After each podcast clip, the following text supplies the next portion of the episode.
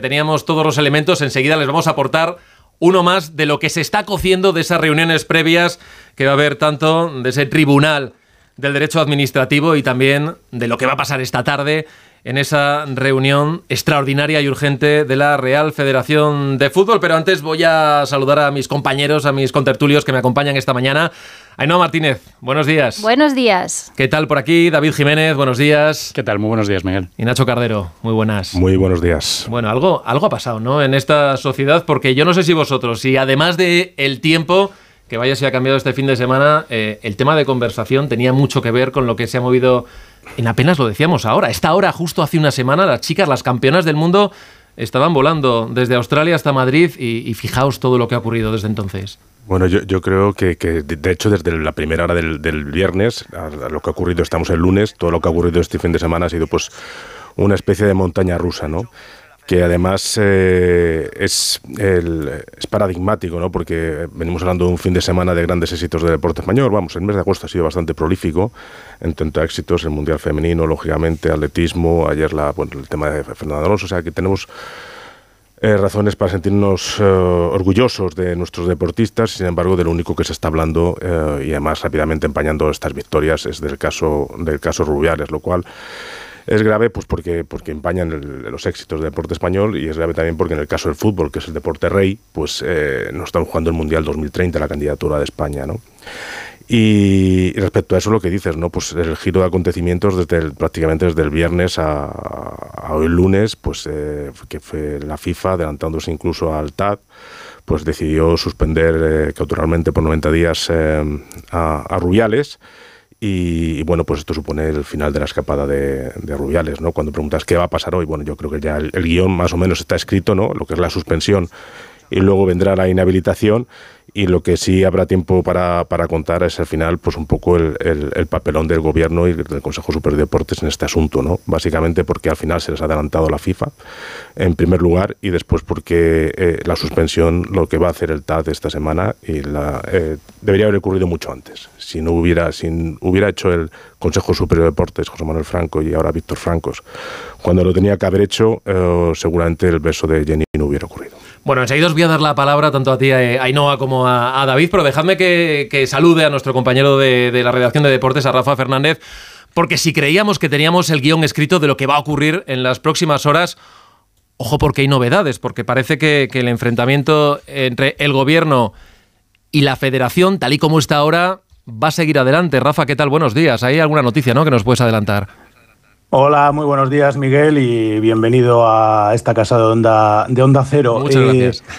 Eh, bueno, sí, hay una noticia que creo que además es muy, muy importante, que va a tener una gran trascendencia porque eh, hemos eh, podido conocer en Onda Cero, hemos podido contrastar, hayamos dado algún detalle, pero ya tenemos eh, absolutamente contrastada esta información con, con muchos detalles. La Real Federación Española de Fútbol, a través de su secretario general, Andreu Camps, ha amenazado al gobierno español ante UEFA.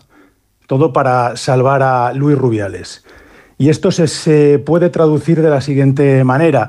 Hay que saber que eh, todas las asociaciones miembro de, de, UEFA, entre ellas la Real Federación Española de Fútbol, se basan eh, en unos estatutos que tiene UEFA en los que se marca que serán independientes y que no habrá otros órganos que sean los que, pues en este caso, por ejemplo, el TAT, que, que vaya a sancionar a Luis Rubiales, porque es, eh, para, para estas asociaciones se considera una injerencia gubernamental.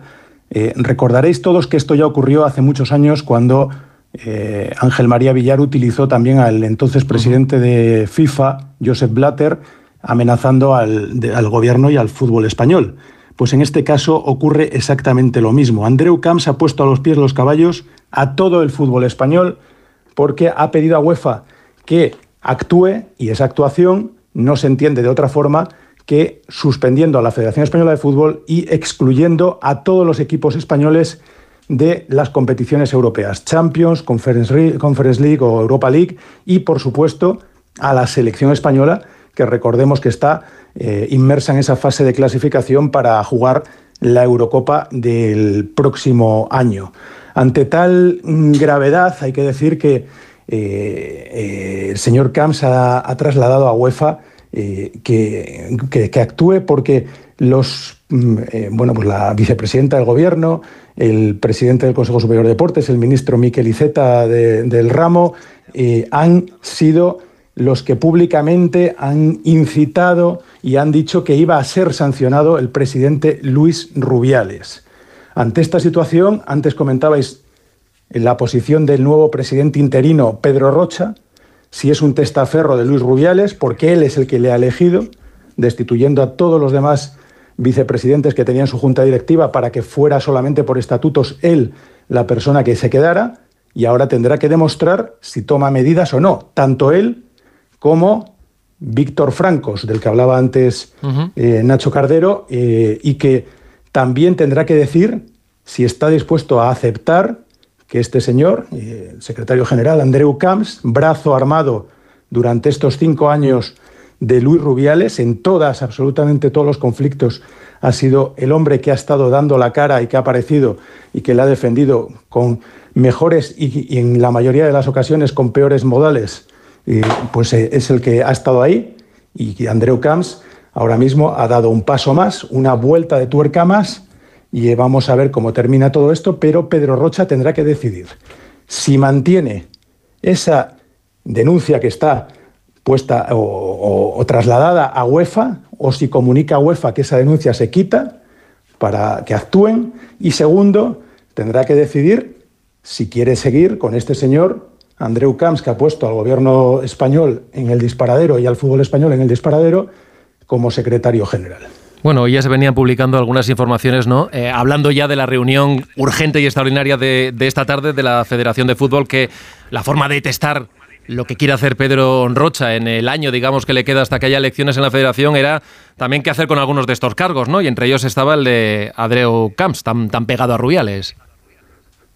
Sí, pero mm, yo no creo que vayan a ser que vaya a ser ni mucho menos un año. Eh, según mi información, si, si eso ocurriera eh, y dejaran las elecciones del año que viene para final de año, eh, la candidatura del Mundial podría estar en serio riesgo.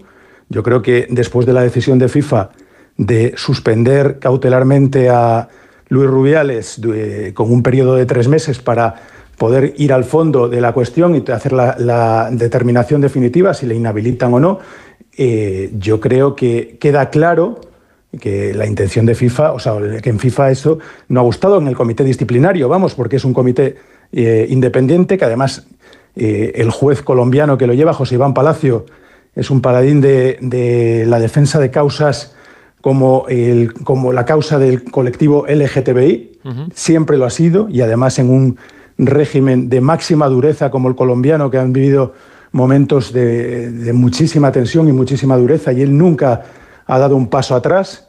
Y yo creo que eh, lo tiene en esa, por esa vía lo tiene muy, muy complicado el señor Rubiales. Y lo siguiente que me llega es vamos a ver si Pedro Rocha aguanta esta tensión, esta presión que va a tener encima y no convoca unas elecciones como presidente, no convoca una asamblea y no convoca unas elecciones inmediatas para que todo se limpie y para que todo sea absolutamente nuevo dentro de esa Real Federación Española de Fútbol, aunque lo que está claro es que los que tienen que dar el paso para que esto cambie es el gobierno, es el CSD y parece que no lo quieren dar para que el sistema que lleva a este tipo de corruptelas eh, se pueda modificar de una vez. Bueno, vamos a ver lo que, lo que pasa, lo que pasa en las próximas horas, porque como decíamos hoy hay citas eh, importantes y vamos a seguir analizando esta última derivada que nos adelantaba eh, Rafa Fernández. Compañero Rafa, gracias, un saludo. Un fuerte abrazo, hasta luego. Bueno, vamos a intentar interpretar sobre todo esta información porque es el último elemento, da sensación de que están saltando todas las, las costuras y, para ello le vamos a pedir la ayuda a Antonio Aguiar, él es experto en Derecho Deportivo y además es director del portal USport. Señor Aguiar, ¿qué tal? Eh, buenos días. Hola, buenos días. Bueno, imagino que estaba escuchando la, información que nos adelantaba nuestro compañero Rafa Fernández eh, en torno a, bueno, no sé decir, presiones, eh, amenazas. Parece que estas palabras están muy presentes, han estado durante muchos años, pero ahora lo estamos viendo todo, digamos, con un cristal eh, bastante claro, ¿no? Estamos viendo muchas cosas que, que, en fin, leíamos crónicas de lo que estaba pasando, pero hasta ahora no lo estamos viendo tan a ojos de la, de la luz pública. Esta, esta amenaza que estamos viendo eh, directamente al gobierno puede tener respuesta a la UEFA, la que por ahora tampoco hemos escuchado, por cierto. Hemos escuchado a la FIFA, pero a la UEFA no. Bien, pues mira, Rafa, como siempre, muy bien informado. hay precedentes de mm, amenazas de incluso FIFA o UEFA a países por casos como este. Pero no recuerdo precedentes en, en lo que es eh, la Europa Occidental. Eh, somos estados de derecho eh, democráticos, modernos, y aunque en su normativa prevén esta, esta posibilidad, no se atreven con países como Francia, España, etcétera. Las federaciones nacionales están sometidas al ordenamiento de los estados nacionales. O sea, los estados no pueden renunciar a la tutela sobre estas entidades. Son, en este caso, la Federación Española reside en este país, está sometida al derecho español y de ninguna manera el gobierno español podría nunca aceptar este, esta amenaza. ¿no?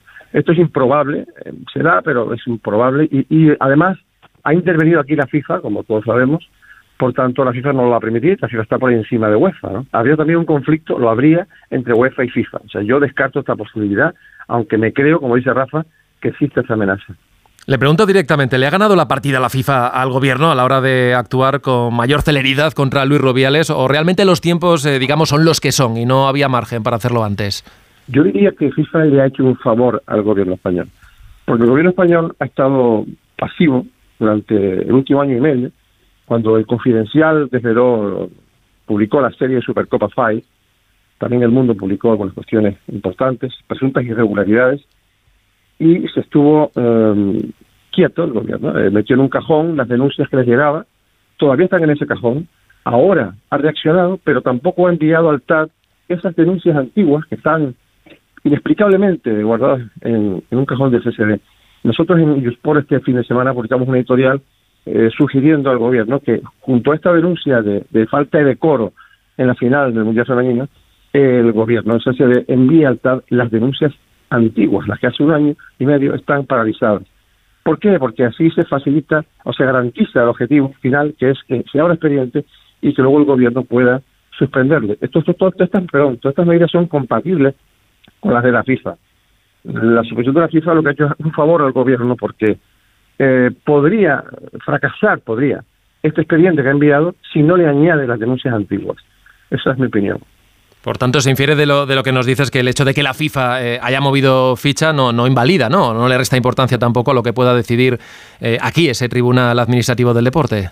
En absoluto, son vías compatibles. La FIFA es una entidad privada con sede en Suiza, sometida al derecho de Suiza, y eh, nuestros organismos responden al, al, al ordenamiento español y son absolutamente compatibles. O sea que el TAP podría reunirse esta semana, abrir expediente y un par de días después la Comisión Directiva del CSD suspender temporalmente a Rubiales, que ya está suspendido, pero son compatibles. La, suspensión del gobierno español puede ser seis meses, o sea, tres meses más incluso que lo que ha establecido FIFA. Y hay tiempo en ese periodo para eh, resolver los expedientes sancionadores, tanto por FIFA como por el Tribunal Administrativo del Deporte Español. Por lo que sabemos, está bien fundamentado ese escrito, ha habido mucha presión, ya sabemos lo que es también el, debate político, ¿no? Cuando uno está en el gobierno, cuando está en la oposición, pero bueno, se le ha metido mucha prisa, finalmente se esperó incluso a que se celebrase esa asamblea, cuando todo el mundo pensaba, y de hecho iban las portadas que Luis Robiales iba a dimitir, nos encontramos con, con la sorpresa, esa misma tarde, noche, bueno, se presentó ese recurso del Consejo Superior de Deportes, se le remitió al TAD, a ese Tribunal Administrativo de Deportes, que creo que se reúne los jueves o ya adelanta esa, esa reunión. Y en principio, eh, bueno, se habla de una vulneración muy grave, ¿no? Y alude a un abuso de autoridad. Esto tiene que ver con el beso, lógicamente, sin permiso a Jenny Hermoso, y a una falta de decoro por esos gestos, no sé cómo decirlo, soeces desde, desde el palco que vimos todos. En esta final del Mundial hay tres hechos graves, muy graves, perdón, muy graves imputables al presidente. Uno, tocarse los genitales en un, palco, en una, en una final de un Mundial, o sea, lo ha visto el mundo entero. Dos, los abrazos desmesurados, indecorosos a las jugadoras, levantándolas y apretándolas contra su cuerpo. Y el beso famoso a la jugadora Jenny Hermoso. Entonces todo esto es está justificado como eh, atentado, atentar contra la dignidad o decoro deportivos, incluso abuso de autoridad o prisión de dominio en el caso de, de los abrazos y besos.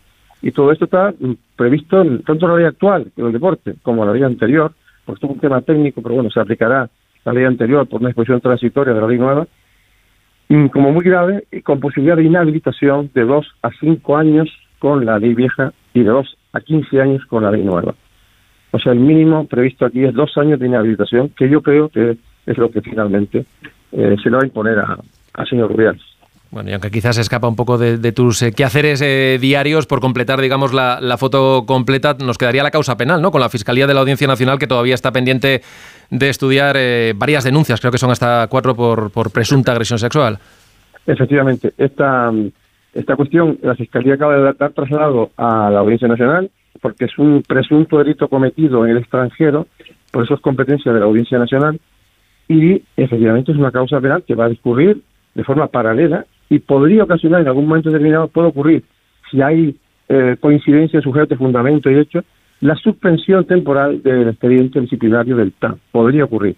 El de la FIFA no se suspende, continúa adelante porque no se ve afectado por eh, la causa penal en.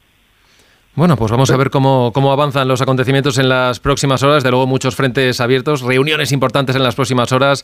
Antonio Aguiar, gracias por atendernos esta mañana en Onda Cero. Un saludo, buenos días. Muy, muchas gracias.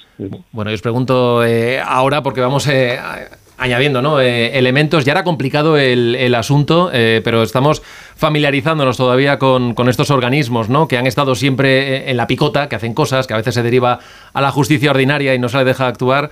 Pero en este caso, eh, no es un elemento más, ¿no? Esa reunión tan complicada con una junta directiva de la Real Federación que está partida por la mitad, que están todos divididos. Sí, es complicada y es interesante porque yo creo que nos va a dar la pista de por dónde va a ir el, futuro inmediato de la federación. Si se va a apostar por el continuismo, por seguir la, vía Rubiales, que va mucho más allá de la figura de, Rubiales, ahora Rubiales ya, ya no está, está inhabilitado, o hay verdadero espíritu de, de enmienda. Decía antes Nacho que se había empañado el, triunfo de las campeonas. Yo no estoy de acuerdo. Creo que el triunfo de las campeonas eh, en lo deportivo no hubiera sido completo si este país hubiera mirado eh, para otro lado, sobre todo cuando el mundo nos está mirando a nosotros y estamos viendo periódicos, medios, incluso responsables políticos de otros países que están poniendo el acento en lo, en lo que ha pasado. No se podía mirar para otro lado, había que dar una respuesta. Yo lamento que la respuesta del gobierno haya sido tardía, efectivamente, que haya tenido que venir la FIFA a hacer lo que se debería haber hecho desde casa, pero bueno, bien está, le da el aval. Yo creo que también han intentado no inmiscuirse en ciertas cuestiones, dejar que Rubiales tomara la decisión más digna, que era esa dimisión, pero en vista de lo que vimos el viernes, porque este fin de semana efectivamente han pasado muchas cosas, y lo que vimos el viernes eh, fue deleznable. Ese señor subido en esa tribuna, aplaudido por palmeros que luego, una vez que ya estaba inhabilitado, han suscrito unos comunicados de renuncia a lo que él representa, me parece que da una imagen eh, bastante mala de lo que representa hoy por hoy eh, la federación y creo que en lo que pasen las decisiones que se tomen hoy, si se convocan esas elecciones eh, o no, o, ver qué, rumbo van a tomar, está un poco el, futuro, el futuro inmediato y me parece eh, interesante. Y creo que a las chicas se, lo, se lo debemos también, porque esto ha pasado a los ojos de todos. Ha pasado con un vídeo grabando, ha pasado con imágenes en, horario de máxima audiencia. las chicas llevan mucho tiempo denunciando otras actitudes que no se han visto, que tampoco se han explicitado abiertamente. Y si ha habido este cuestionamiento y si se han tardado tanto en dar pasos cuando lo ha visto todo el mundo, ¿qué hubiera pasado si hubiera sido una denuncia en una cuestión privada o en un hecho, en un hecho privado? Yo me lo planteo y creo que hay que ser muy contundentes, ya no solo porque el mundo nos está mirando, sino porque nos están mirando las nuevas generaciones también. Eh, recientemente salió una encuesta que decía que el término feminismo es rechazado por un amplio, un 60% de los hombres y hasta un 42% de las mujeres. Se está tratando el feminismo, bueno, hablaba, eh, Rubiales nos daba también lecciones el viernes de lo que era el feminismo falso y el feminismo real. Creo que hay muchos mensajes que hay que combatir y que se tienen que combatir desde donde se tienen que combatir y es con el reglamento y los protocolos en la mano, desde estos tribunales. No me gusta nada la politización, no me gusta y creo que no viene a cuento la reunión de hoy de la vicepresidenta con la presidenta del sindicato FoodPro. Creo que hay que dejar las cosas en sus términos y que si no se actúa en esos términos sí que de manera subsidiaria entre, entre la política. Pero en este caso creo que hay un terreno bastante amplio para tomar decisiones y también se empiezan a tomar esta tarde en esa reunión de la federación. Bueno, no le voy a pedir a David que me saque la, bola de cristal porque cualquiera se atreve ahora después de lo que hemos visto en las últimas horas ¿no? con esas reuniones, pero sí que me gustaría también conocer tu, posición, ¿no? porque estamos viendo también los movimientos de, de estas últimas horas de la FIFA, del gobierno, eh, en fin, afirmaciones muy claras como que hemos escuchado, ¿no? Algunos ministros decir que Rubiales no va a seguir en, su puesto, pero bueno, los pasos aquí nos parecen lentos y parece que la FIFA ha venido como un poco para, para removernos, no sé cómo lo ves.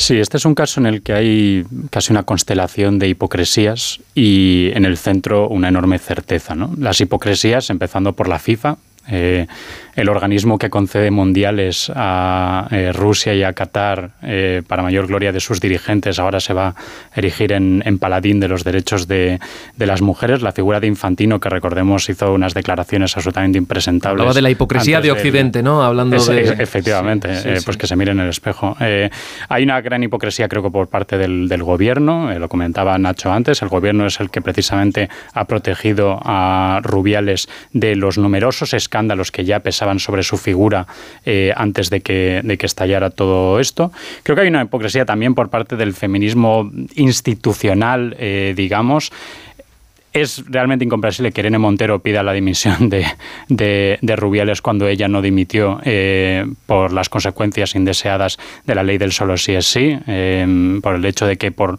como consecuencia de su acción política directa hayan salido a la calle más de 100 violadores y más de un millar hayan visto reducida sus, sus penas. Y por supuesto la hipocresía de estos palmeros que comentaba Ainhoa que un día están aplaudiendo al presidente y al día siguiente cuando ya le han, eh, le han inhabilitado eh, sacan comunicados diciendo que les parece fatal lo que, lo que hizo. ¿no? Pero decía que en el, eje de todo esto hay una gran certeza que es que Rubiales es un personaje absolutamente indigno para su cargo, por, todas las razones que habéis comentado y, más. ¿no? Es que incluso la versión que da el propio Rubiales eh, de lo que ocurrió, es decir, la versión que él cree que le favorece, que es esta versión en la que él le dice a, la futbolista que le pide permiso, sí, que le pide permiso. un piquito y ella dice, vale, pero qué, pero qué jefe va pidiéndole piquitos a sus, a sus subordinadas. Es que, no es, que es que en qué lugar de trabajo nos parecería normal que un jefe le dijera a una, a una subordinada, da igual el momento de euforia. Eh, no, tú no, o sea, un jefe no, no podría, no, no, no, puede pedir eso y es que en la cabeza de nadie cabe que en cualquier lugar de trabajo normal eh, pudiera ocurrir esto. Y esto creo que nos lleva al, eje también de estas últimas eh, noticias que estábamos comentando. ¿no? La federación necesita una limpia profunda. Es evidente que Rubiales es, es Rubiales por toda una estructura que soporta a Rubiales y que le da una sensación de impunidad para tener estos comportamientos e incluso, como estamos viendo ahora, para sentir que tiene impunidad frente a las posibles acciones de los poderes públicos. ¿no? Esta idea de que de alguna manera la federación tiene que situarse al margen de cualquier labor supervisora de los estados. Nosotros sabemos que no es así. Es verdad que la federación tiene un estatus ambiguo, pero todos le reconocemos que ejerce una labor de representación de España en el extranjero. Por esto también fue tan indignante el gesto en el palco, porque es que el ahí no se los está representando a sí mismo, también está representando al, fútbol español y entendemos también que las selecciones nacionales representan a todo el país. Por eso celebramos sus éxitos. No estamos celebrando los éxitos de un equipo, sino en teoría del equipo de, todos. ¿no?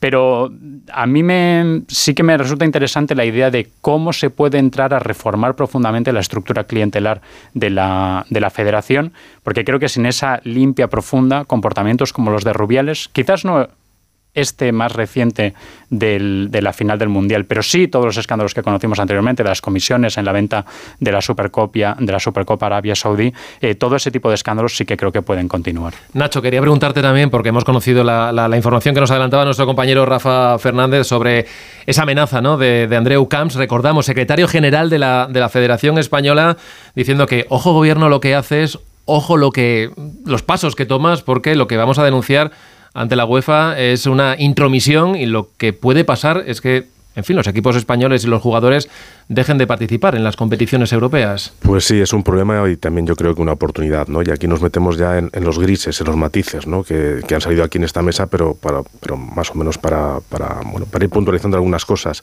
El nuevo presidente de la Real Federación Española de Fútbol, Pedro Rocha, lógicamente era la mano derecha de Luis Rubiales y por eso hay ciertas pues, reticencias a pensar que es la persona que puede eh, hacer la transición. Pero la verdad es que son muchos los que hablando con él dicen que es una persona que no se va a meter en líos, que sí va a pilotar esta transición, que lo va a intentar hacer lo mejor, de la mejor forma posible y adelantando las elecciones lo, antes, para, como decían nuestros compañeros, pues eh, favorecer o ayudar al Mundial, de, la candidatura de España al Mundial 2030. Eh, ¿no? Después, eh, mientras que señores como el Andreu Camps, ¿no? Y, otros eh, palmeros de, que protagonizaron el, triste espectáculo del, viernes por la mañana, pues no salgan de la federación, la federación pues va a continuar en la misma línea que Rubiales. Entonces, por un lado está Pedro Rocha, que yo creo, creo que quiere eh, hacer una transición, pero por otro lado hay que hacer lógicamente una depuración de responsabilidades a la federación, empezando por este señor que está poniendo en juego todo el deporte español. ¿vale?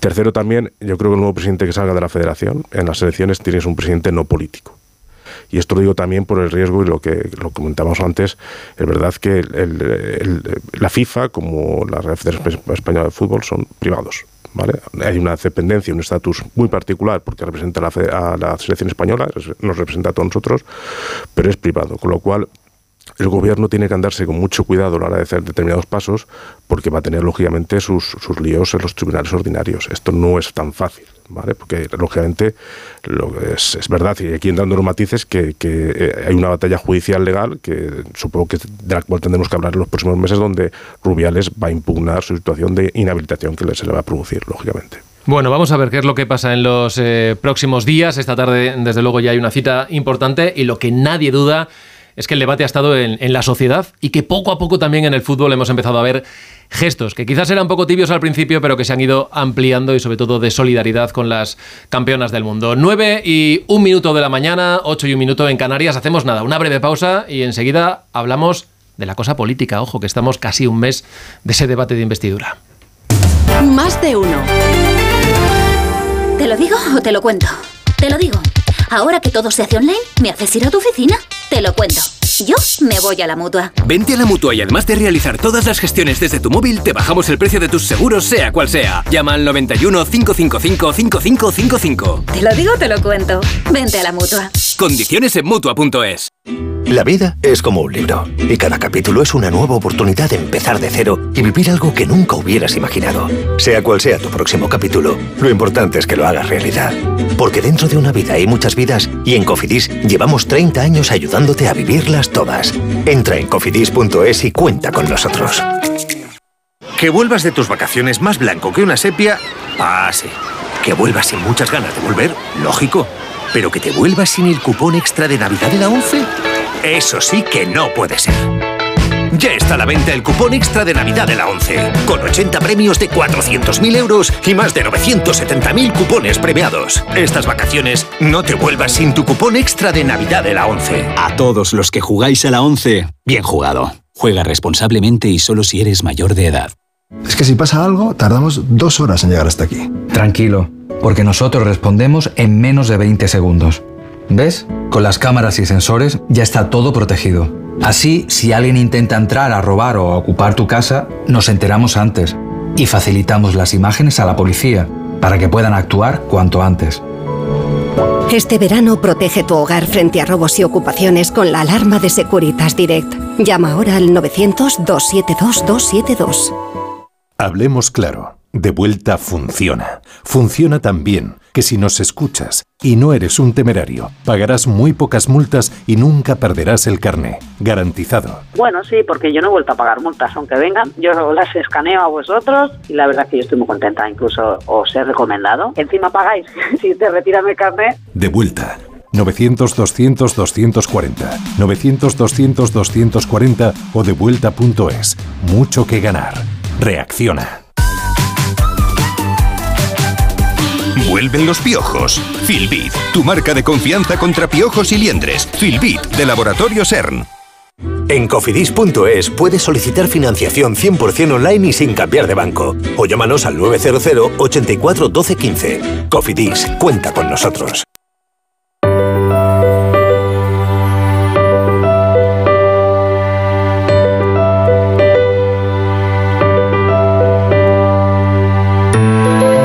El verano se multiplican las reuniones familiares. Aprovechando las vacaciones, todos nos juntamos para reencontrarnos con nuestros seres queridos ahora es el momento perfecto para decidir qué hacer con esa casa familiar que lleva tiempo cerrada, ¿verdad, Alicia? Así es, Miguel. El verano es el momento perfecto para dar el paso y poner esa vivienda familiar en alquiler. Ahora no hay que tener miedo a los impagos y a que te destrocen la casa, porque Alquiler Seguro selecciona al inquilino perfecto y te garantiza el cobro puntual de la renta el día 5 de cada mes. Disfruta de la rentabilidad que te ofrece Alquiler Seguro llamando al 910-775-775. Ayer, hoy y siempre. Alquiler Seguro.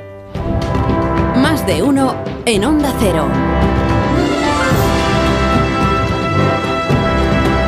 9 y 5, 8 y 5 de la mañana, seguimos en tertulia con Ainhoa Martínez, David Jiménez y Nacho Cardero. Y decía yo que, en fin, a nadie se le ha pasado por alto que en menos de un mes, en 29 días, tenemos cita en el Congreso de los Diputados. Tenemos por delante yo diría que el primero, por lo menos, el primer debate de, investidura, luego ya veremos lo que pasa. Y entre medias, en este entremés, en este sándwich, nos quedan cuatro semanas. Eh, Ainhoa, yo decía esta mañana, de mucha política, ficción, de muchos relatos y de mucha discreción, ¿no? que es a lo que están apelando eh, todos los partidos. Lo decía hace unos días eh, el Partido Socialista, ¿no? Discreción, discreción. Y hoy leíamos también en algún medio como mm, decir que, en fin, que Feijó mm, tampoco va a dar muchas pistas, ni siquiera a, su núcleo más eh, cercano de por dónde van a ir los tiros en esa ronda de contactos. Sí, hay tanta discreción que es clave para que las negociaciones acaben culminando positivamente para los intereses de quienes negocian.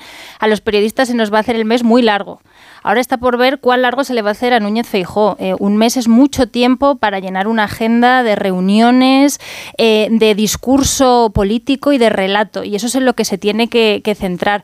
A mí me pareció interesante la, intervención que tuvo ayer desde Pontevedra porque me pareció un buen ejercicio de realismo político. Después de que desde sus propias filas le estuvieran un sector acusando de mantener la ficción o de avivar la ficción de que, de que puede ser presidente, ayer ya se, se expresó en unos términos diciendo que bueno, esto puede ser un proyecto para ahora, para la investidura o para cuando gobierne el PP, que creo que es en lo que se tiene que centrar el PP ahora mismo, es decir, ser realista, saber que quien tiene más opciones eh, de ser presidente hoy por hoy es Pedro Sánchez, que veremos si lo consigue, y empezar a articular una oposición. Y yo creo que es una oposición eh, poderosa, lo he sostenido ya en estos micrófonos la semana pasada, porque tiene la mayoría, es la fuerza más votada del Congreso, tiene eh, un amplio poder autonómico, tiene 12 gobiernos autonómicos y tiene una mayoría en el Senado absoluta, que si bien es una mayoría de bloqueo, es una mayoría que puede desgastar mucho y complicarle eh, la, los, la, tramitación parlamentaria, que va a ser muy, muy complicada durante esta legislatura de, prosperar al gobierno de, Pedro Sánchez. Por eso me parece, por ejemplo, algunos pasos que se están dando, como el tema del acercamiento a Junts por parte del PP, una estrategia ciertamente errática. Creo que no le beneficia a corto plazo a, a Feijó porque está rehabilitando políticamente a Puigdemont como un interlocutor. Creo que eso le está haciendo el juego a Pedro Sánchez, que es el que tiene más opciones de llegar a un pacto con Puigdemont, porque el PP ya ha dicho que hay determinadas líneas que no va a traspasar, que para el Partido Socialista sí que son unas líneas difusas.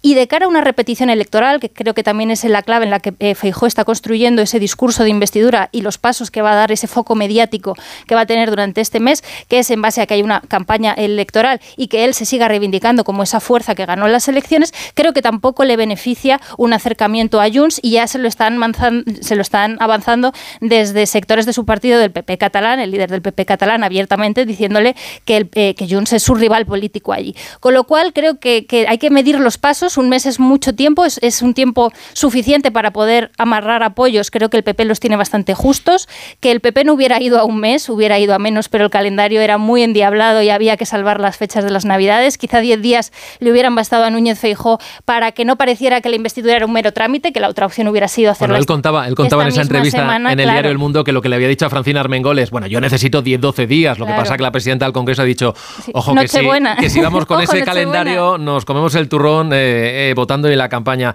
David, no sé cómo lo ves tú. Eh, hacía referencia y no ahora ese arranque del curso ¿no? en Soutomayor, en ese castillo allí en, Pontevedra, de, ese discurso. Hoy vamos a, tener la primera reunión del comité de dirección del Partido Popular. Vamos a ver luego quién sale en rueda de prensa porque hay muchas dudas precisamente de esto de lo que hablábamos ahora, de cómo se va a articular ¿no? esta ronda de contactos que va más allá ya de las formaciones políticas. Ayer Feijóo hablaba también de presidentes autonómicos. Hemos visto también incluso eh, bueno, pues la oportunidad de, hablar con Per Aragonés, eh, del mundo social. En fin, no sé cómo crees tú que va a articular esa, esas conversaciones. Sí, yo creo que tiene todo el sentido del mundo que, Feijó dé contenido a esta investidura e intente darle em, un cierto que, se esfuerce en intentar conseguir los apoyos, aunque solo sea por respeto al rey, que al fin y al cabo es el que le ha propuesto para eh, primero para formar eh, gobierno, ¿no? Es decir, tiene sentido que Feijóo no esté planteando esto como un, como mero trámite, aunque solo sea por respeto institucional.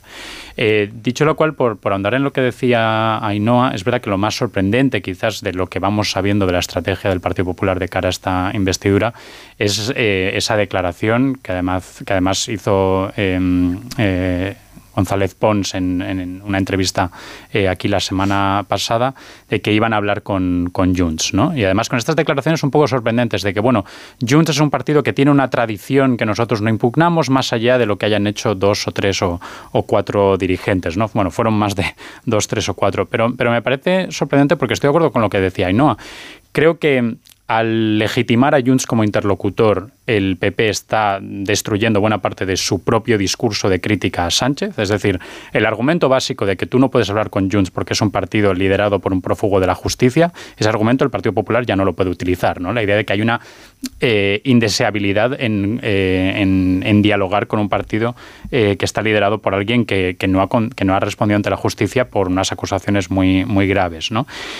crea fuertes tensiones internas, efectivamente el Partido Popular catalán entiendo que se, sienta muy molesto ante este movimiento, en parte porque el Partido Popular catalán lleva varios años intentando salir del descrédito que supuso ante el electorado constitucionalista de, Cataluña, eh, la manera eh, en la que el gobierno de Mariano Rajoy eh, manejó el, el.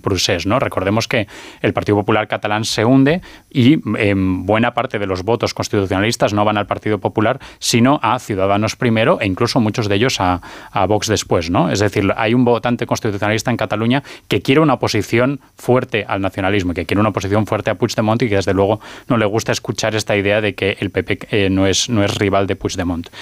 Y luego por, cerrar, eh, me sorprende mucho que el Partido Popular esté cayendo en esta especie de tic de, eh, tan presente en la política española, que es la nostalgia de CIU esta idea de, no, es que hay una CIU verdadera que está debajo de, digamos, la, costra de, del Prusés, ¿no? Y que si solo conseguimos em, que se bajen del monte algunos de los, de los líderes más, más extremos, pues ahí está la CIU de toda la vida, ¿no? La CIU con la que Aznar pudo pactar en el, en el 96. Y yo creo que eso es no entender la realidad. O sea, CIU dejó de existir hace muchísimo tiempo, mientras eh, Puigdemont y todo su, corte sean quienes lideren Junts, no hay posibilidad alguna de que vuelva ese, ese partido. Pero es que además CIU fue un actor fundamental en desencadenar el proceso.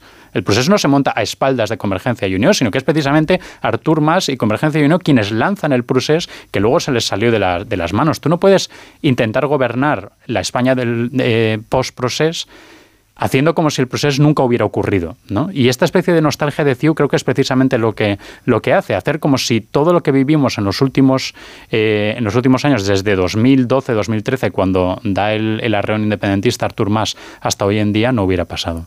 Déjame escuchar ahora, te voy a preguntar, Nacho, porque hay, hay varios pasajes de, la intervención de, de Feijó ayer en ese castillo de, de en el que Muchos también han interpretado como una asunción de que, en fin, lo de la investidura está crudo, crudísimo, ¿no? Que no va a salir. Eso eh, se infiere de, parte de lo que dijo ayer.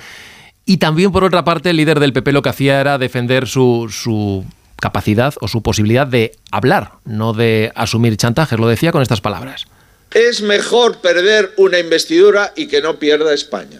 Es mejor perder una investidura y no hacer perder la dignidad de las instituciones democráticas españolas.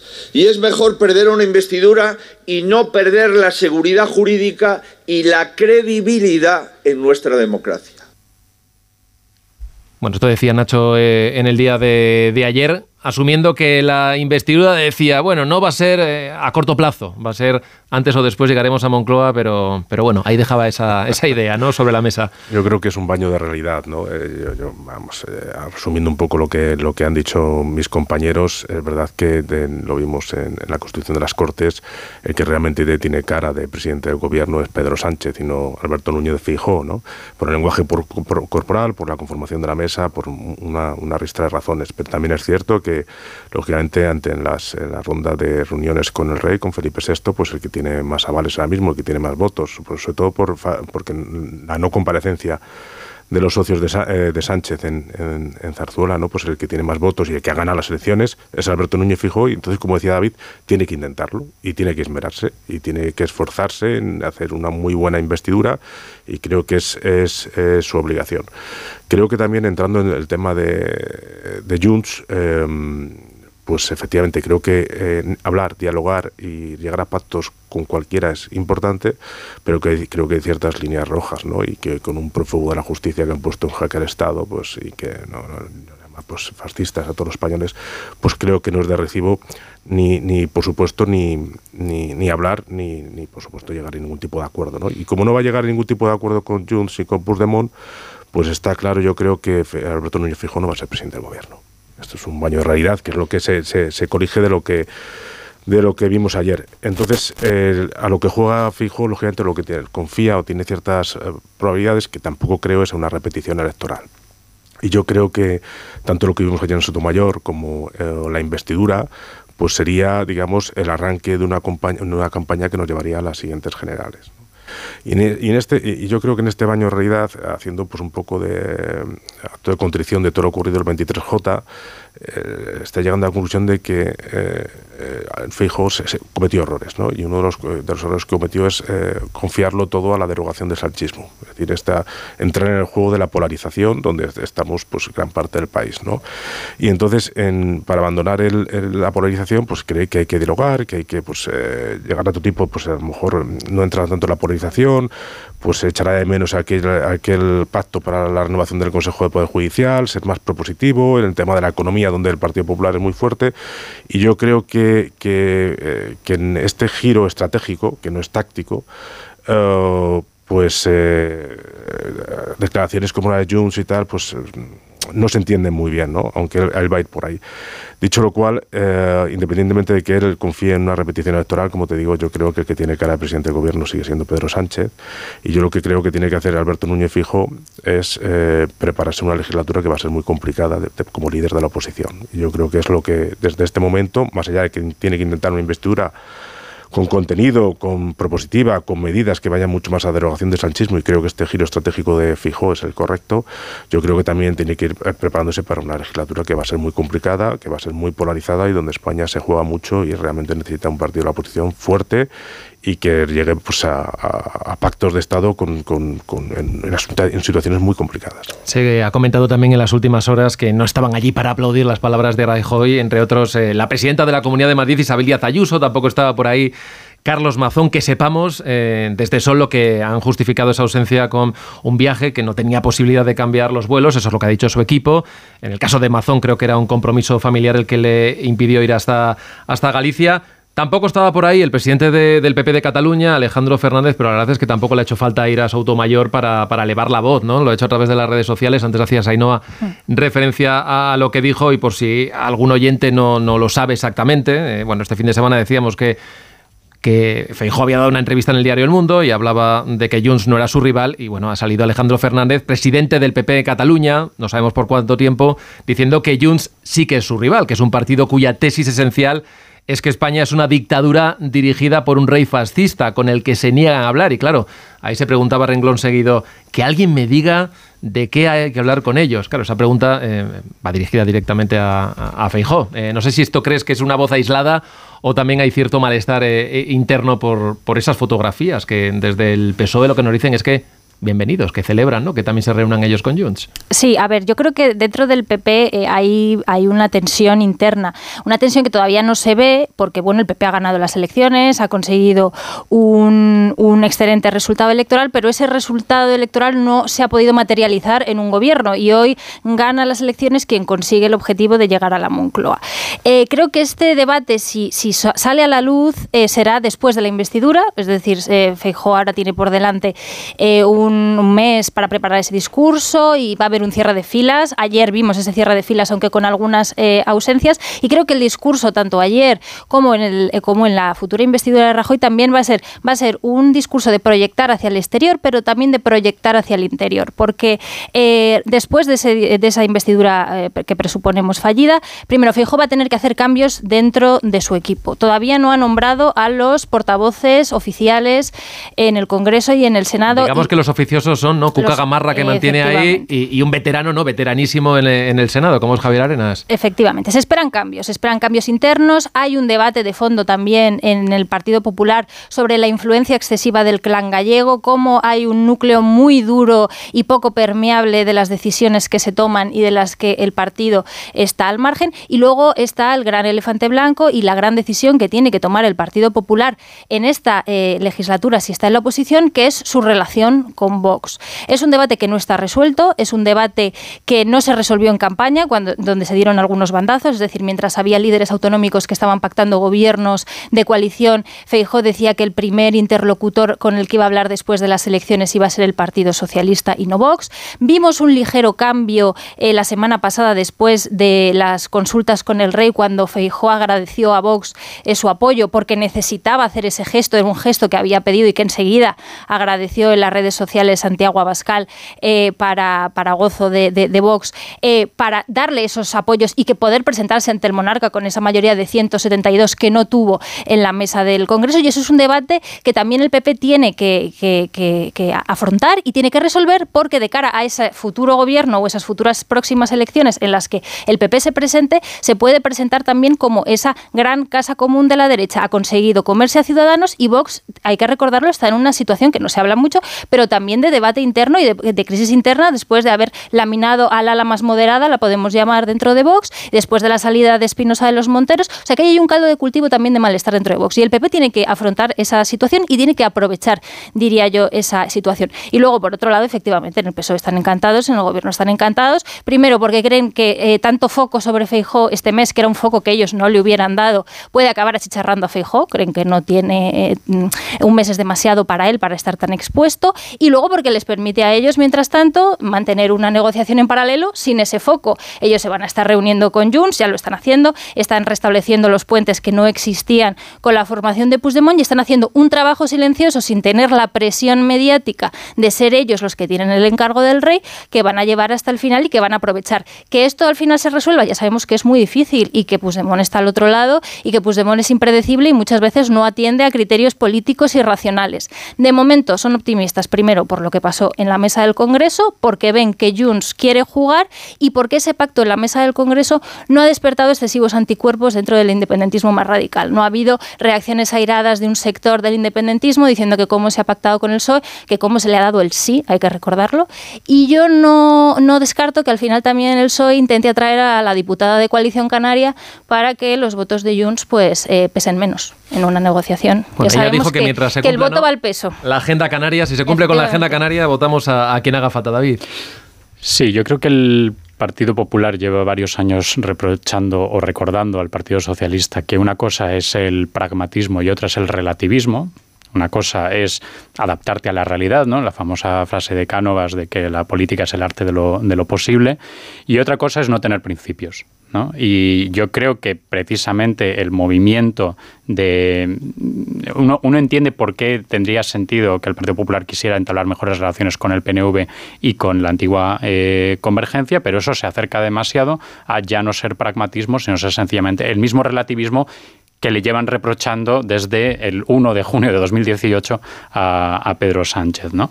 Eh, Dicho lo cual, yo creo que el, marco que tiene que intentar instalar eh, Feijó, en, tanto entre sus votantes como en la sociedad, en un sentido más, más amplio, es hemos vivido nuestro 93 y sabemos que lo que vino después del 93 fue el 96. Por supuesto que son situaciones distintas, por supuesto que la legisla en la legislatura eh, que empezó en el 93 y acabó en el 96 pasaron muchísimas cosas que probablemente no, no, no ocurrirán ahora, pero que contribuyeron a, acabar eh, dando la puntilla al, al felipismo.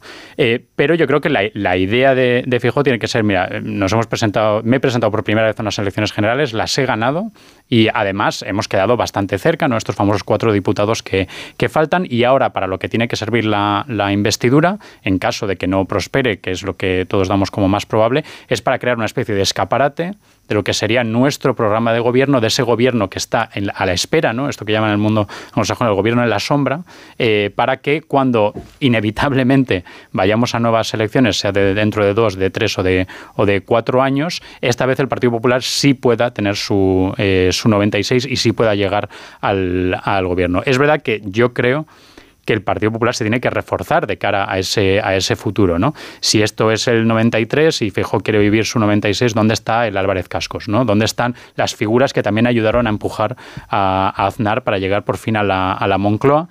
Y cómo se pueden crear una serie de equipos que diseñen, yendo a lo que decía Nacho, no solo un programa de derogación del sanchismo, sino un programa ilusionante por sí mismo, un programa que tenga una serie de medidas que conecten con las aspiraciones, con los deseos, con los anhelos de las mm, amplias clases medias en, España, en temas como educación, en temas como dependencia, medidas que en sí mismas, incluso sin contrastarlas con la acción política de Pedro Sánchez, puedan animar a la gente a votar al, Partido Popular. Y sí que creo que ahí hubo una descapitalización eh, en, en términos de equipos que se produjo en los años de Rajoy, que Casado no logró revertir y que ahora creo que Feijó tiene por delante probablemente esta, esta legislatura para intentar corregir. Bueno, él dijo que, que no se iba a ir, eh, salvo que perdiese las elecciones, es decir, no va a gobernar, pero... Ese es eh, el tema, Miguel, ¿no? Cuando habla David de refuerzo, digo, primer refuerzo tiene que ser el propio Núñez Feijó, ¿no? Porque tiene, tiene que dejar eh, bastante claro que él está dispuesto, alguien que, que, está acostumbrado a gobernar en Galicia con mayorías absolutas y a, gobernar con la alfombra roja, pues esta travesía del desierto de estar a la oposición, como insistía antes, en una legislatura complicada. Lo tiene que dejar claro. Creo que el, que el debate investidura es una buena forma de dejarlo claro, de, reforzarse en su posición, etcétera, etcétera. Como decía Ainhoa, también creo que eh, se ha rodeado de un núcleo de confianza muy reducido. Creo que tiene que prepararse con otro tipo de equipo, eh, David, David un, casco o lo que fuere. Creo que de los que se ha rodeado era un equipo para gobernar, no para la oposición. Creo que necesita un equipo para abregarse y más duro para, para el tema de, de la, de la de ser líder de la oposición. Eh, también creo que tiene que dejar claro eh, cuál es su posición respecto a Vox. Eh, si A, B o C, pero porque el votante del PP no. lo que estamos dejando aquí son muchos vaivenes, ¿no? que anden en zigzag siempre el Partido Popular, pues que lo deje claro y con esas cartas, por supuesto, jugar. ¿no? Y el tema de la economía también, ¿no? Yo creo que el tema económico va a ser una, una legislatura complicada porque vuelven las reglas fiscales, porque se acaba la política expansiva, porque vienen momentos de reducir el déficit, de subir más impuestos y de recortar gastos. ¿no? Y es una, es una vicisitud donde Sánchez no había estado hasta ahora, porque le había beneficiado el ciclo por el que circulaba, pero que ya cambia. Y yo creo que ahí también en el lado económico, la vertiente económica, eh, fijo, tiene que, replantearse también, como decíamos aquí, con un buen programa propositivo y donde se vea que quiere comerse el mundo para cuando llegue dentro de tres o cuatro años las siguientes elecciones, pues llegar con, con, con un marchamo, con un currículum suficientemente potente para ser el próximo presidente del gobierno volvemos además a ese escenario, ya que asumimos todos, ¿no? De presupuestos eh, prorrogados, ¿no? Porque las fechas son las que son y, a estas alturas de la película, con todo lo que nos puede llegar desde Bruselas, eh, los tiempos también han saltado por los aires, los plazos, no Sí, eso estaba claro desde, vamos, desde prácticamente que se anunciara el, calendario electoral, eh, la ministra de Haciendas, eh, ya hubiera un gobierno en funciones o un nuevo gobierno que entrase, era muy difícil aprobar esos, esos presupuestos en tiempo y forma. Y luego que con lo que hablaba yo, comentaba antes de la, de la mayoría, de la oposición poderosa y esa mayoría absoluta que tiene en el, en el Senado el, Partido Popular, ahí también tiene la llave del techo de gasto, de la aprobación del techo de gasto, que le puede complicar,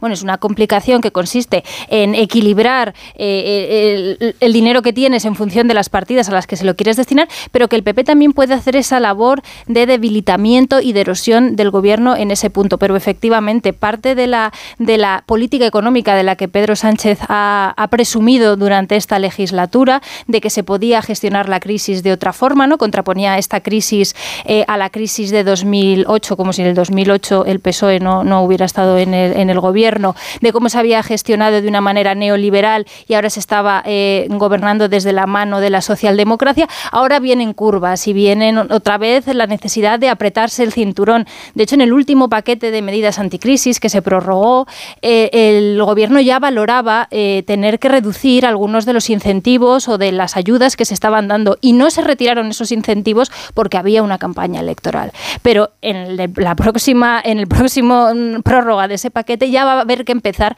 a hacer esos recortes y apretarse el cinturón porque lo está pidiendo Bruselas y ahí ya el gobierno va a empezar a eh, ceder ese espacio de la política económica de la que tanto ha presumido a que la política económica quizás sea un debe en su gestión de, gobierno y no un a favor como hasta ahora. En cualquier caso, que la investidura se prolongue eh, hasta un mes y que las elecciones no sean antes de enero le da Sánchez también el escaparate europeo de la presidencia de turno del Consejo de la Unión Europea, que era algo... A que, somos presidentes. Claro, somos presidentes. y era algo que él puso en jaque porque decía que eso no movía ni un voto, pero que ahora al final lo va a poder culminar eh, sin ningún problema y va a ir a esos discursos y esas cumbres como la de Granada, pues de presidente en funciones. Bueno, una cita de Granada importante porque ahí es la que se debería eh, plantear, ¿no? El asunto de las, de las lenguas cooficiales. Y estamos hablando de esto de la, de la alta política, pero también tenemos que hablar de la otra parte que está haciendo el Partido Socialista, porque hemos cambiado el guion. Había muchas prisas con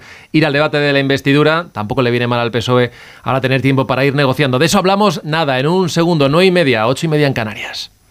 Más de uno. ¿Sabes lo que son los HADAS? Son esos sistemas de ayuda a la conducción como los avisos de colisión, de salida de carril o de ángulo muerto, entre otros, que tanto te ayudan a mantener la seguridad de tu vehículo. Si tu coche tiene HADAS, es decir, asistentes de conducción, cámbiate a línea directa y te premiamos con un precio imbatible. Llama o ven directo a lineadirecta.com. El valor de ser directo. ¿Cómo no me voy a sentir de este pueblo? Si siempre que vengo me están esperando. Si siempre que vengo soy uno más. Si siempre que vengo soy más feliz. ¿Cómo no me voy a sentir de este pueblo? ¿Cómo no voy a querer venir? ¿Cómo no voy a volver cada verano? ¿Cómo no voy a echarlo de menos? Ya hay lotería de Navidad en ese lugar de vacaciones al que también perteneces. No vuelvas sin tu décimo. Lotería Nacional. Loterías te recuerda que juegues con responsabilidad y solo si eres mayor de edad. ¿Sabes que hemos contratado una cuidadora para mi madre? La mía también necesitaría una, pero nos dirá que no. Pues la mía no quería y ahora está encantada. Cuideo. Cuidados de calidad. Pues llevo tiempo pensándolo y me voy a apuntar a baile. Qué bueno, aunque te pilla un poco lejos, ¿no? ¿Qué va? Si son dos paradas. En Renfe te acercamos a todo lo que te propongas. Sigue disfrutando de abonos de cercanías y media distancia gratis y los de alta velocidad de media distancia al 50%. Compra ya y viaja hasta el 31 de diciembre. Infórmate en renfe.com. Renfe, tu tren.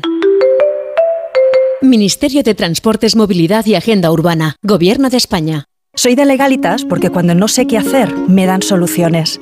Como cuando mi inquilino dejó de pagar el alquiler y me ayudaron a recuperar mi dinero o cuando recibí aquella notificación de Hacienda que podía haber acabado en multa. Hazte de legalitas en el 900 y siente el poder de contar con un abogado siempre que lo necesites. Y ahora, por ser oyente de Onda Cero, ahórrate un mes el primer año. Vuelven los piojos. Filbit, tu marca de confianza contra piojos y liendres. Filbit, de Laboratorio CERN. Este es un mensaje para todos los oyentes de radio y es solo para decir gracias. Gracias por dedicarnos tres horas cada día. Gracias por escucharnos en casa, en el coche, en el trabajo, en un móvil o donde sea, en directo o en podcast. Gracias por tu fidelidad, porque gracias a ti, la radio sigue siendo un gran medio, el más creíble, en el que más confías y el que mejor te informa y entretiene. El medio del día a día, de la actualidad al instante y que te acompaña siempre estés donde estés. Radio Value, la asociación de radios comerciales comerciales te da gracias a ti. Hablemos claro. De vuelta funciona. Funciona tan bien que si nos escuchas y no eres un temerario, pagarás muy pocas multas y nunca perderás el carné. Garantizado. Bueno, sí, porque yo no he vuelto a pagar multas, aunque vengan. Yo las escaneo a vosotros y la verdad es que yo estoy muy contenta. Incluso os he recomendado. Encima pagáis si te retiran el carné. De vuelta 900-200-240, 900-200-240 o devuelta.es. Mucho que ganar. Reacciona.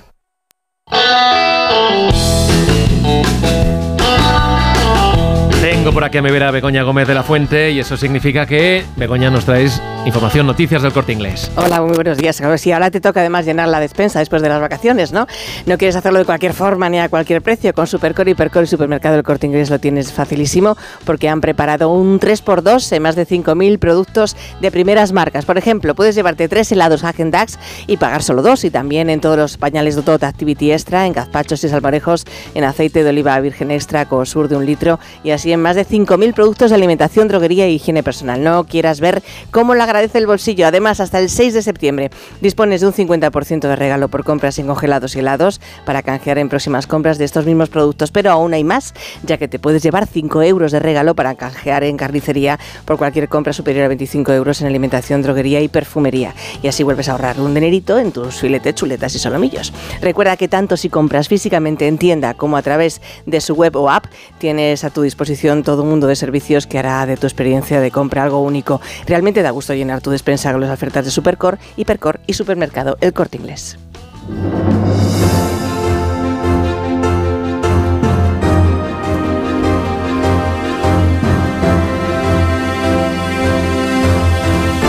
25 minutos es lo que nos separa de las 10 de la mañana a las 9 en Canarias y seguimos aquí en más de uno en tertulia con Nacho Cardero, David Jiménez y Ainhoa Martínez. Decía yo, ¿cómo ha cambiado el guion en los últimos días? ¿Cómo han cambiado las cosas cuando había prisas por ir a esa investidura? Como al final ya tenemos esa fecha, 29 días quedan para ese debate en el que veremos en primer lugar a Alberto Núñez Feijóo y decía yo, mal, mal no le viene tampoco al, al, Partido Socialista, Nacho, todo este tiempo que tienen por delante para ir con esa negociación en paralelo y volvía yo a decirlo de discreción absoluta porque de lo que nos vamos a enterar va a ser más bien poco a no ser que haya algún interés no específico de que se filtre algo de, de esas negociaciones.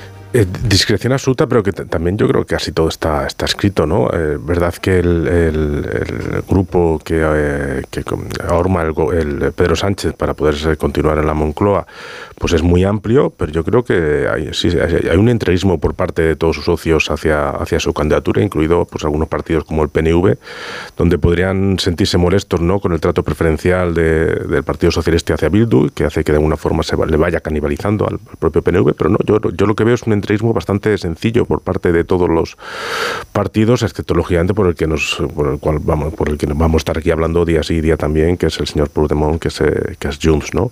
Y este, vamos, tengo, tengo bastante claro que Puigdemont no lo va a poner fácil, ni a Sánchez ni por supuesto a, a nadie, ¿no? Eh, por cuanto peor mejor para él y eso lo sabemos así, pero igual que creo que, que no lo va a poner fácil y va a haber tensiones y lógicamente va a haber eh, conflictos y esto y puede que la, la investidura del, del propio Sánchez se procrastine en el tiempo tiempo, también creo que, que, habrá un entente final. ¿no? no sé cómo la vestirán ni cómo, ni cómo lo harán, pero, pero un poco así también, como yo digo, para que alimente eh, la heroica, la heroica de, de, de, Sánchez, ¿no? de cómo ha vuelto a lograrlo y a conseguir un gobierno y, y a alguien lo que parecía imposible, que Puigdemont le apoye, le apoyará. Pues estoy seguro de que después de muchos dimes y diretes se producirá ese, ese escenario. ¿no?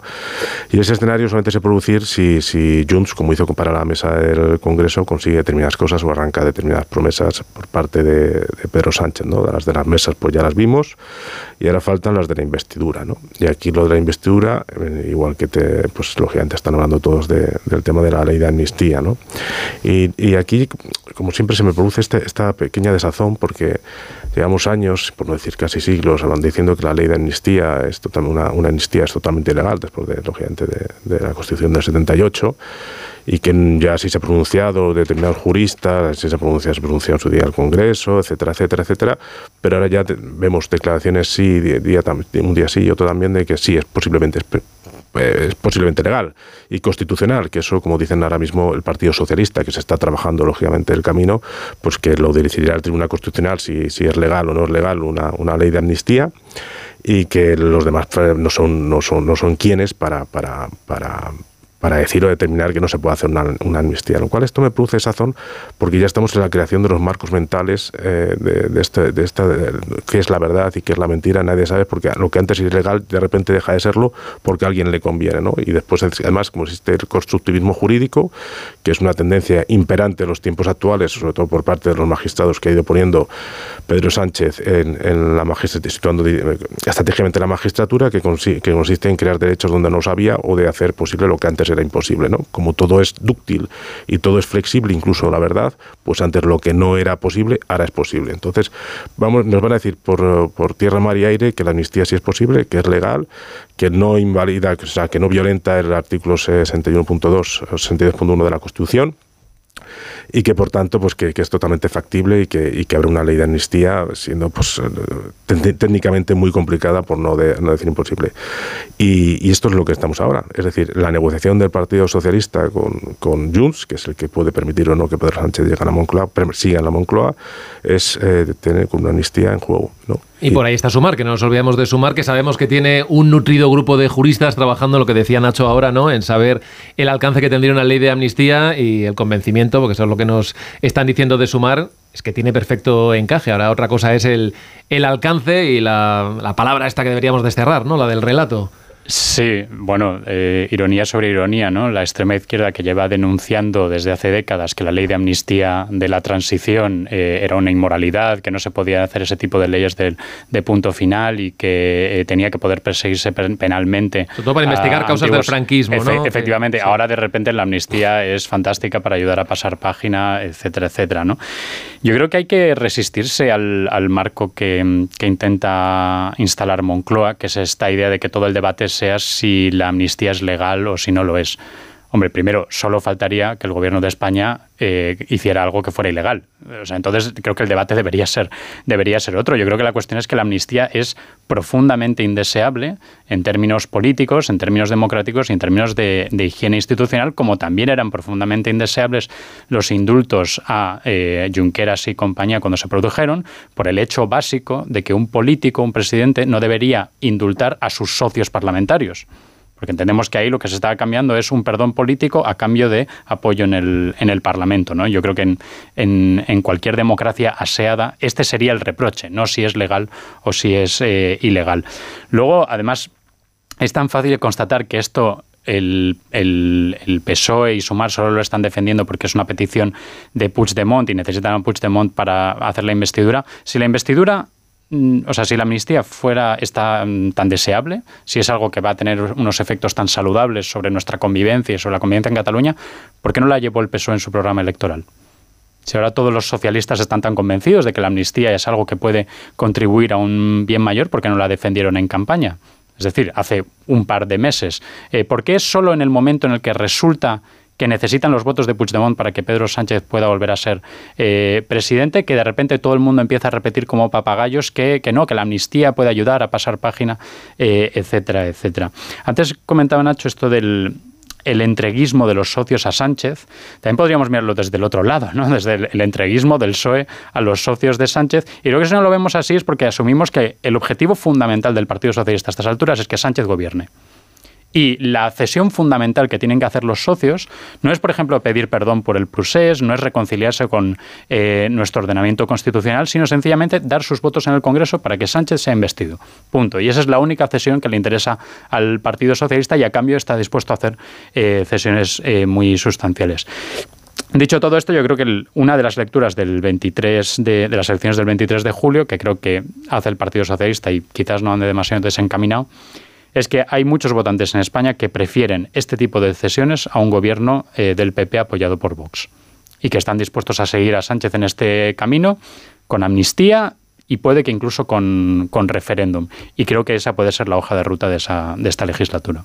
Bueno, eso es lo que se defiende internamente dentro del Partido Socialista, que el resultado del 23J, eh, específicamente en Cataluña, donde el PSC obtuvo 19 eh, diputados, legitima eh, todo lo anterior y da cierto margen o cierto aval para seguir avanzando en esa línea en el futuro. a mí me recuerda mucho la campaña que estamos viviendo de dulcificación de la, de la amnistía, porque en el, en el gobierno no lo quieren llamar amnistía, porque es la retórica independentista, lo llaman alivio penal, a lo que vivimos con los indultos, que pasamos de decir que las penas se cumplirían íntegramente, bueno, no pasamos, no pasó el presidente del gobierno de decir que las penas se cumplirían íntegramente en una comparecencia con toda su institucionalidad desde el Palacio de la Moncloa, a rubricar esos indultos por el interés general. Pero luego hay otro caso, que es el de la sedición y la malversación, en el que no se hizo ni siquiera esa pedagogía, es decir, se aplicó incluso diciéndonos a los periodistas que cubrimos la información del Partido Socialista y del Gobierno que no había nada de eso.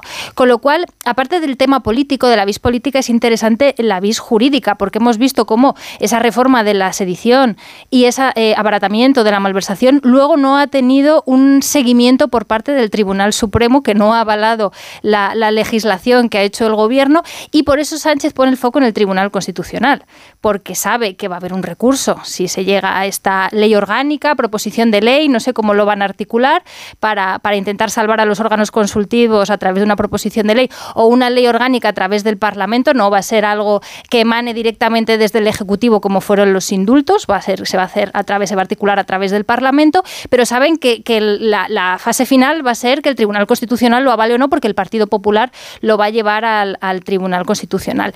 Y, y ese es esa es la estrategia de, de, dulcificación. Todavía yo creo que no se ha avanzado en exceso, sí que se están lanzando estos globos sonda, ¿no? De que ahora es constitucional y es legal, pero es que no hace falta ir al programa electoral, es que en campaña el PSOE decía que era inconstitucional, es que en 2021 se votó en el Congreso y el PSOE se agarró a un informe de los letrados de la Cámara que decía que era inconstitucional. Es decir, la posición hasta hoy del Partido Socialista es que la amnistía es inconstitucional. Y hoy han pasado a moderar ese discurso o a irlo virando diciendo que a mí no me corresponde decir si es constitucional o no, que sea el Tribunal Constitucional que yo controlo el que lo decida. Con lo cual yo creo que veremos una, una fórmula de amnistía, alivio penal o como lo quiera llamar cada uno. Cada uno lo llamará como quiera para sus intereses y lo que veremos es un ejercicio de pedagogía mucho más indisimulado de lo que vimos con los indultos y con la sedición y la malversación que desde el Gobierno y desde el Partido Socialista daba reparo defender. Bueno, de hecho la malversación directamente es que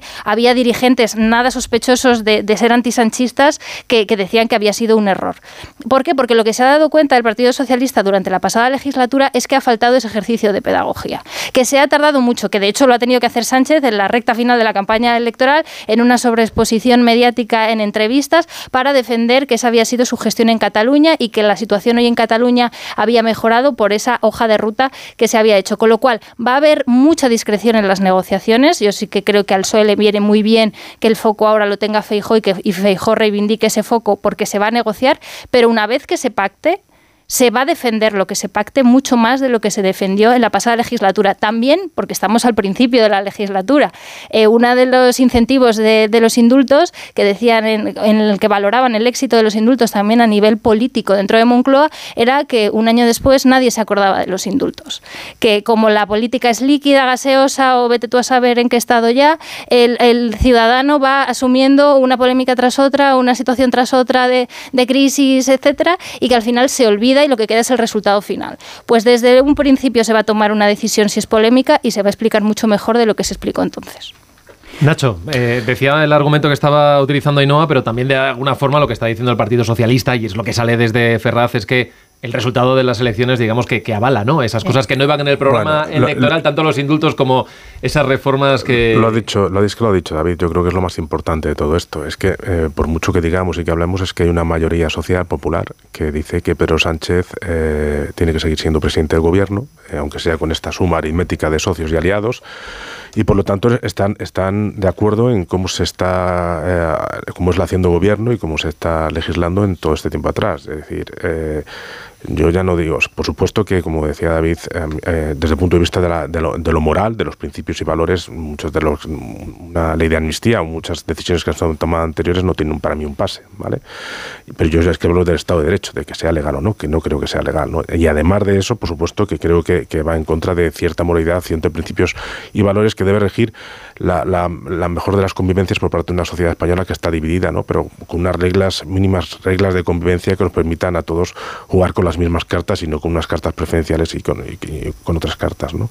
Entonces, eh, independientemente de esto, eh, esto no es legal, creo que atenta contra la moralidad de una sociedad que debería apostar más por la convivencia, pero sí hay una mayoría social, una mayoría popular que está a favor de esto y que está a favor de no solamente de la sociedad líquida, sino de este relativismo, que mi relativismo me parece bien, pero siempre cuando sea eh, práctico y no sea radical como es este, que es, realmente es cambiar constantemente de opinión, no por el interés general, sino por el interés particular, que en este caso es simplemente mantenerse en el poder. Y a mí me parece eh, que esto es, eh, que esto es pues, muy, pernicioso para la sociedad española.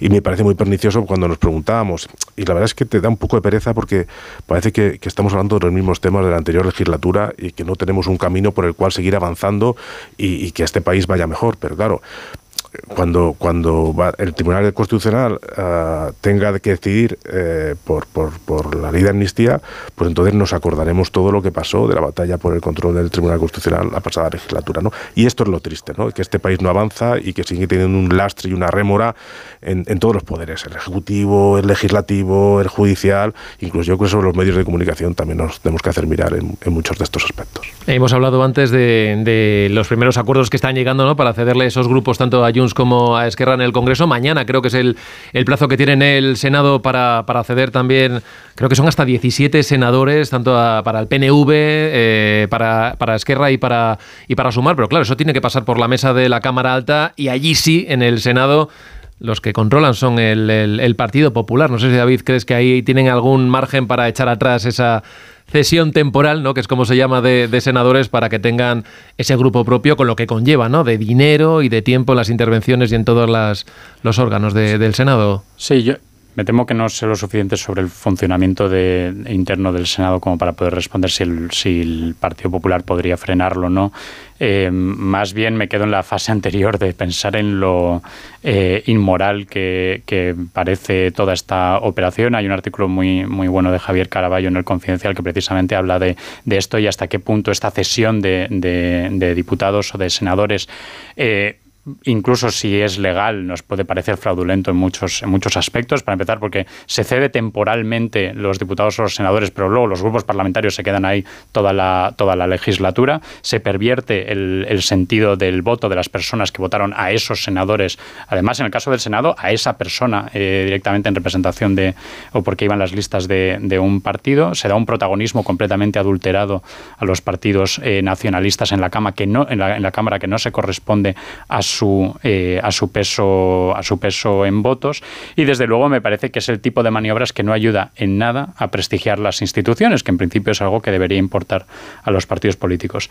Dicho lo cual, por volver a lo que comentábamos antes, lo único bueno del, del Frankenstein 2 si se produce, es que en realidad ya nos conocemos todos los trucos del director del Frankenstein 1, ¿no? Eh, es como cuando ves Scream 2 ya más o menos sabes qué pinta tiene, tiene el asesino. Es por dónde va a salir ya, el asesino. Exacto, ya, y la máscara más o menos ya la tienes ya la tienes interiorizada y da un poco menos de pues miedo. menos sustos entonces, la, anticipas la, esta, esta, legislatura. O sea, la idea, el, el, modus operandi habitual del Partido Socialista en, su, en sus relaciones o en sus cesiones al independentismo siempre es primero decir que no hay nada de eso, que a dónde va usted a parar, qué exageraciones de la derecha, decir que nosotros vamos a indultar a Junqueras y, compañía, ¿por qué nos toman ustedes? ¿no? Luego se empieza a deslizar que, bueno, es que hay expertos jurídicos que dicen que no estaría del todo mal y mira, el PSC ha hecho unas declaraciones que dice que a lo mejor no, no es tan mala idea, que ayudaría a restablecer la convivencia y luego se empieza a decir que, por supuesto, que esto es algo fantástico para la convivencia. ¿Cómo puede usted decir que esto es malo? ¿no? Que echados al monte están, están ustedes. Y creo que va a pasar exactamente lo mismo con la cuestión de la amnistía. Bueno, casi llegamos a las 9 y 52, 8.52 en Canarias. Vamos a hacer una paradita breve y enseguida les traemos la última novedad sobre todo lo que va a pasar esta tarde a cuenta del caso Rubiales, que esta mañana hemos tenido importantes novedades y además relevantes. Enseguida estamos de vuelta. Miguel Ondarreta, más de uno, donde Alsina. Onda Cero, Madrid. Lo quiero, lo tengo. Lo quiero, lo tengo. Lo quiero, lo tengo. Mi Kia lo quiero, lo tengo. Este verano, mi Kia lo quiero, lo tengo. Estrena tu Kia. Este verano, con condiciones especiales. ¿Lo quieres? Lo tienes. Condiciones especiales hasta el 31 de agosto de 2023. Más información en kia.com. Kia, descubre lo que te inspira. Ven a Takay Motor, concesionario oficial Kia en Fuenlabrada, Móstoles y Alcorcón, o visítanos en takaymotor.com. Mamma Mía, el musical regresa al Teatro Rialto con su segunda temporada. Más de 300.000 espectadores ya se han enamorado de este espectáculo. Sumérgete en la magia de Ava y déjate llevar por su historia llena de amor, risas y música inolvidable. Ven y únete a la fiesta del año. Compra ya tus entradas en mamamialmusical.es. En la playa, en la montaña, perdido en una isla, estés donde estés, vende tu casa estas vacaciones con Vivienda 2. Accede a tu oficina virtual y ten el control de la venta de tu vivienda en tan solo un clic. Confía en Vivienda 2, la empresa inmobiliaria mejor valorada por los usuarios de Google y disfruta estas vacaciones.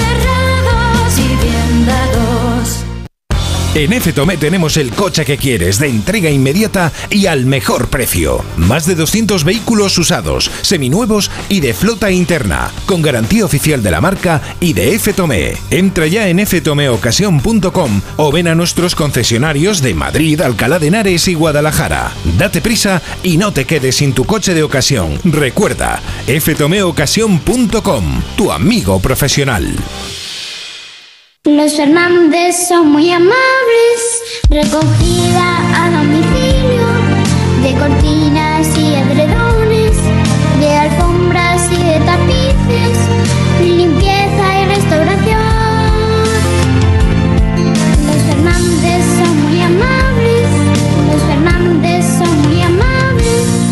91 308 5000. Las vacas Angus y Wagyu del Ganadería Organic comen pastos naturales reforzados con una mezcla de higos secos y pasta de aceite de oliva virgen extra.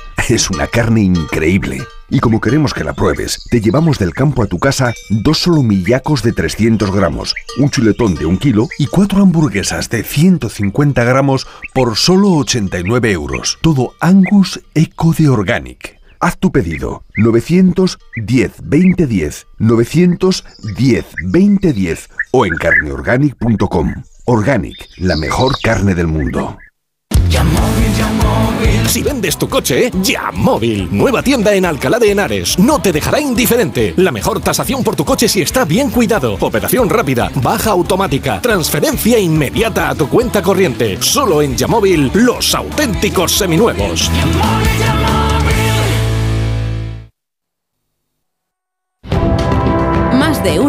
En Onda Cero. En cinco minutos nos vamos a plantar ya en las 10 de la mañana, las 9 en Canarias y hace apenas una hora les contamos la última vuelta de tuerca del caso Rubiales. Ya saben que esta tarde hay reunión de la Real Federación de Fútbol con las delegaciones territoriales y tenemos un elemento más y es esa amenaza que ha hecho el todavía secretario general de la Federación. Amenaza al gobierno de ojo hasta dónde lleváis vuestro deseo de inhabilitar a Luis Rubiales porque esto puede tener consecuencias. Los equipos españoles y los jugadores se pueden quedar fuera de las competiciones europeas. Por esto que adelantaba Onda Cero hace apenas una hora le acaban de preguntar en la televisión pública a la vicepresidenta segunda, a Yolanda Díaz, y decía esto. Estamos ante una evidencia de un machismo estructural. Esto es evidente.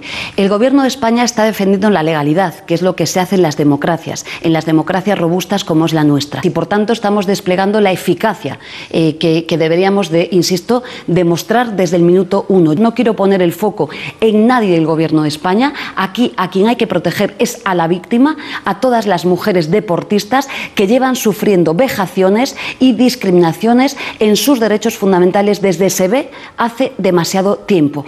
Lo que evidencia eh, pues este comportamiento, insisto, es el machismo eh, más eh, zafio, más estructural de nuestro país. Bueno, Yolanda Díaz, que en un ratito, creo que es a las 11 de la mañana, se va a reunir además con eh, la presidenta del sindicato de, de futbolistas. Nacho, eh, no sé si esta última derivada, ¿hasta dónde crees que va a llegar? Antes lo abordábamos cuando conocíamos esa, esa última hora. La asamblea de esta tarde, la reunión, tampoco va a ser cosa sencilla. No, no va a ser sencilla. Tampoco es sencillo entender lo que dice la, la Yolanda Díaz, la Sumar, porque es un, es un discurso ¿verdad? un poquito de cara a la galería que no entra realmente en, en- en el problema, ¿no? Pero sí, sí, la- eh, las espadas en todo lo alto, porque yo creo que aquí hay eh, lo que se va a producir en la asamblea. Después de, como hemos eh, un poco reiterativo, pero la triste imagen del viernes pasado es que es una asamblea que ya está muy dividida, ¿no? Entre los que todavía siguen con Rubiales y los que quieren dar un paso atrás y a empezar la transición, ¿no? Y habrá que ver cómo está el equilibrio de fuerzas para saber quién sale ganando en el invite de esta tarde. Dicho cual, eh, es como insisto, la imagen que está dando el Deporte-Rey, los, los mandatarios del Deporte-Rey aquí en España, pues es bastante deplorable. Ainhoa. No, me parece, lo decía antes, creo que va a ser una reunión interesante para ver el futuro que depara la federación. Si hay verdadera vocación de, de cambiar, de, de eliminar esas estructuras de las que eh, Rubiales era el puntal, pero hay mucho por debajo, también sostenido. Vimos como el viernes sueldos eh, o triplicaba sueldos a, a- los entrenadores para seguir garantizándose esos Me aplausos. sonaba un poco eso a aquel programa de televisión, no voy a citar el nombre, de pues también tengo un ordenador para Sí, su hijo. No pasa nada, le Que- triplico el sueldo. que, que- que da muestra de la impunidad y de cómo se desarrolla, ¿no? O sea, de cara a la galería, que, no habrá por detrás? Yo me planteo continuamente porque reconozco que tampoco conozco ese mundo en, profundidad. Pero creo que va a lanzar un mensaje potente y efectivamente el mundo yo creo que nos está mirando, nos está mirando el país y hay que eh, hacer, eh, dar pasos hacia adelante y pasos positivos. En 20 segundos, David, que nos quedamos casi sin tiempo. Hay una pequeña contradicción en el discurso de Yolanda Díaz porque habla de un machismo estructural, pero creo que la respuesta de la sociedad española no ha sido precisamente ponerse del lado de Rubiales, sino precisamente impugnarlo. Y en esto creo que ha habido un gran consenso social y de los medios. Y también diría que creo que por una vez el consenso social, el consenso mediático tiene toda la razón. Lo has cuadrado, lo has cuadrado esos 20 segundos porque es que nos quedamos sin tiempo y hay que salir corriendo y si nos vamos con unos Callahan, Alicia, pues casi que mejor. Mucho mejor y además si están de rebajas ya ni que pintado. Mira, callahan.es es la web donde encuentras la innovación tecnológica y el diseño que se unen para ofrecerte un producto de máxima calidad que garantiza el bienestar de tus pies y la comodidad de los Callahan Adaptation. Son los únicos zapatos que se adaptan a tu pie. Disfruta caminando con los Callahan Adaptation, con la mejor tecnología y con los zapatos que están fabricados por expertos artesanos en nuestro país. A la venta en las mejores zapaterías y en la web callahan.es.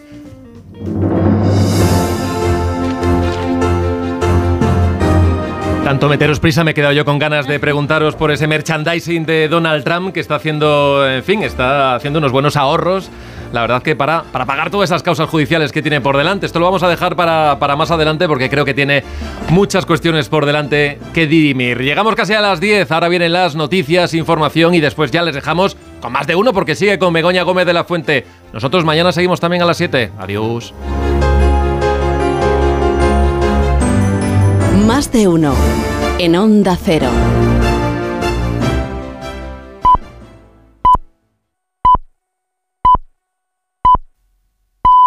Son las 10 de la mañana, las 9 en